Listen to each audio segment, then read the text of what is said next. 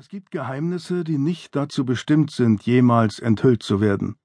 Denn hinter dem Mysterium verbirgt sich manchmal eine Wahrheit, die alles in Frage stellen würde, woran wir bisher geglaubt haben. Für meinen Sohn Neil, der mich so stolz macht, dass ich es kaum in Worte fassen kann. Er weiß schon jetzt, dass Liebe das Beste ist, was das Leben zu bieten hat. Manchmal ist es besser, wenn die Vergangenheit begraben bleibt denn bei den Toten können sehr düstere und gefährliche Geheimnisse ruhen. Jean-Paul Cade Was wir in diesen Höhlen Aladins gefunden haben, ist eine wahre Schatztruhe. Viele der Schriftrollen könnten aus der Zeit Jesu Christi stammen. Wir werden sie sorgfältig übersetzen, sofern es möglich ist, doch es wird eine mühselige Arbeit. Aber wer weiß, welche Botschaften auf diesen alten Schriftrollen verborgen sind. Vielleicht wird ihr Inhalt die Welt eines Tages in Erstaunen versetzen.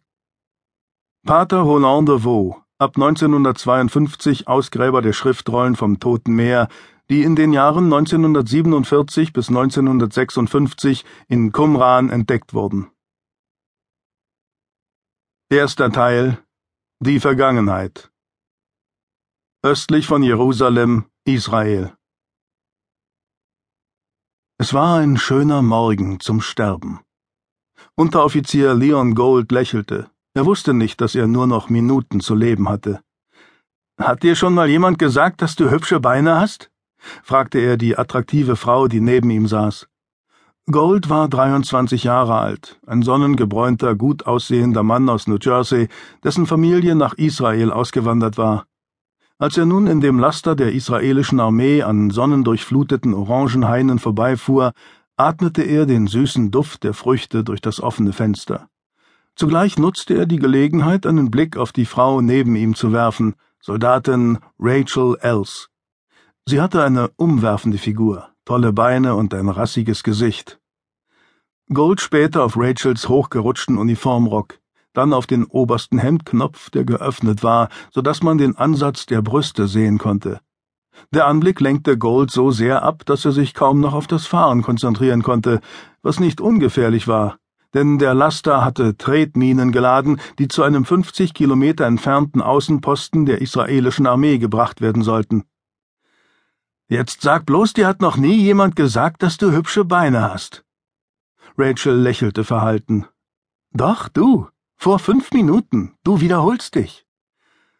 Als Gold einen Blick in den Innenspiegel warf, sah er die glänzende Kuppel des Felsendoms, die allmählich in der Ferne verblasste. Es gab nur einen einzigen Grund, warum er überhaupt in diesem gottverlassenen Land mit den unaufhörlichen Spannungen zwischen Juden und Palästinensern, den hohen Steuern und der glühenden Hitze blieb, die israelischen Frauen. Sie waren umwerfend, und Gold war entschlossen, Rachel als Nächste zu erobern. Er schaltete einen Gang herunter, als die gewundene Straße anstieg und heiße, staubige Wüstenluft den Duft der Orangen verdrängte. Hat dir schon mal jemand gesagt, dass du verführerische Augen hast? Lass dir mal was Neues einfallen. Erst wenn du mir sagst, dass du mit mir ausgehst. Behalte die Straße im Auge, Unteroffizier Gold. Tu ich doch. Nein, du guckst auf meine Beine. Gold grinste. Kann ich was dafür, wenn Sie meinen Blick magisch anziehen? Achte auf die Straße, Leon. Du weißt, dass wir eine explosive Ladung haben. Gold schaute wieder auf die Straße, die weiter anstieg und zwischen nackten Kalksteinhügeln hindurchführte. An manchen Stellen fielen die unbefestigten Straßenränder steil zu ausgetrockneten Wüstentälern ab. Rachel war eine harte Nuss, doch Gold hatte einen Trumpf im Ärmel. In einer Kurve lenkte er den Wagen ganz nah an den Straßenrand. Die Räder gerieten ins Rutschen, worauf der Schotter in die mit Felsbrocken übersäte Schlucht prasselte. Leon, lass das sein! rief Rachel mit angsterfüllter Stimme. Gold zwinkerte ihr zu und lenkte den Laster noch näher an den Rand der abschüssigen Straße. Vielleicht kann ich dich ja doch noch umstimmen. Was meinst du? Hör auf, Leon! Du bringst uns noch um! Gold grinste. Was ist jetzt mit unserer Verabredung? Erlöse mich von meinem Leiden. Ja oder nein? Leon! rief Rachel und starrte durch die Windschutzscheibe. Gold schaute wieder nach vorn auf die Straße und lenkte den Laster vom Rand des Abgrunds weg, als hinter der nächsten Kurve unvermittelt ein weißer Ford Pickup erschien, der sich mit hoher Geschwindigkeit näherte. Gold trat auf die Bremse, doch er wusste, dass er dem Pickup nicht mehr ausweichen konnte.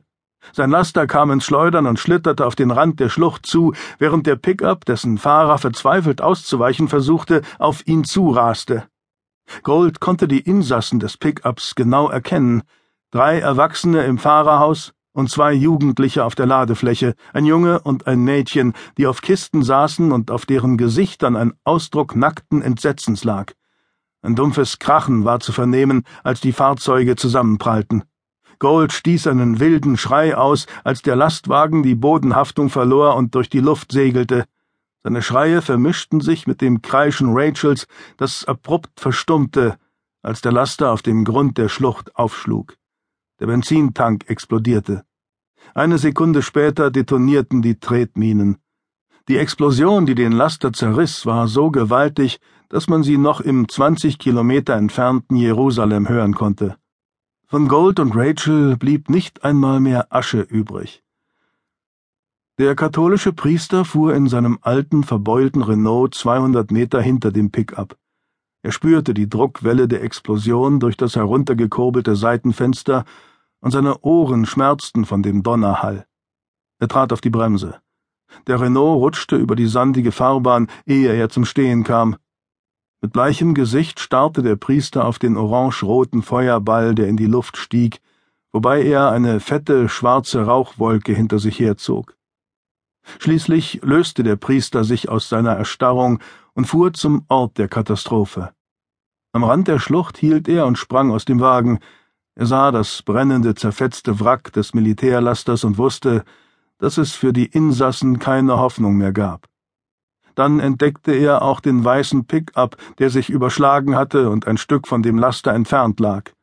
Aus dem Fahrerhaus drang Rauch. Möge Gott sich ihrer Seelen erbarmen, murmelte der Priester und bekreuzigte sich, während er auf den Unfallort starrte. Sein Plan war fehlgeschlagen. Das hier hatte er nicht beabsichtigt. Zwar war die Schriftrolle so kostbar, dass selbst der Verlust von Menschenleben in Kauf genommen werden musste, aber ein solches Blutbad hatte er nicht vorhergesehen. Der Priester warf sich zu Boden, als weitere Minen detonierten und Explosionen die Luft erzittern ließen. Dann glitt sein Blick wieder zu dem Pickup, dessen Räder grotesk in die Luft ragten.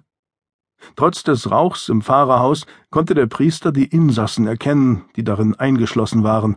Einer von ihnen trat wie von Sinnen gegen die Windschutzscheibe und versuchte verzweifelt, sich zu befreien. Ganz in der Nähe lagen die reglosen Körper eines Mannes und einer jungen Frau.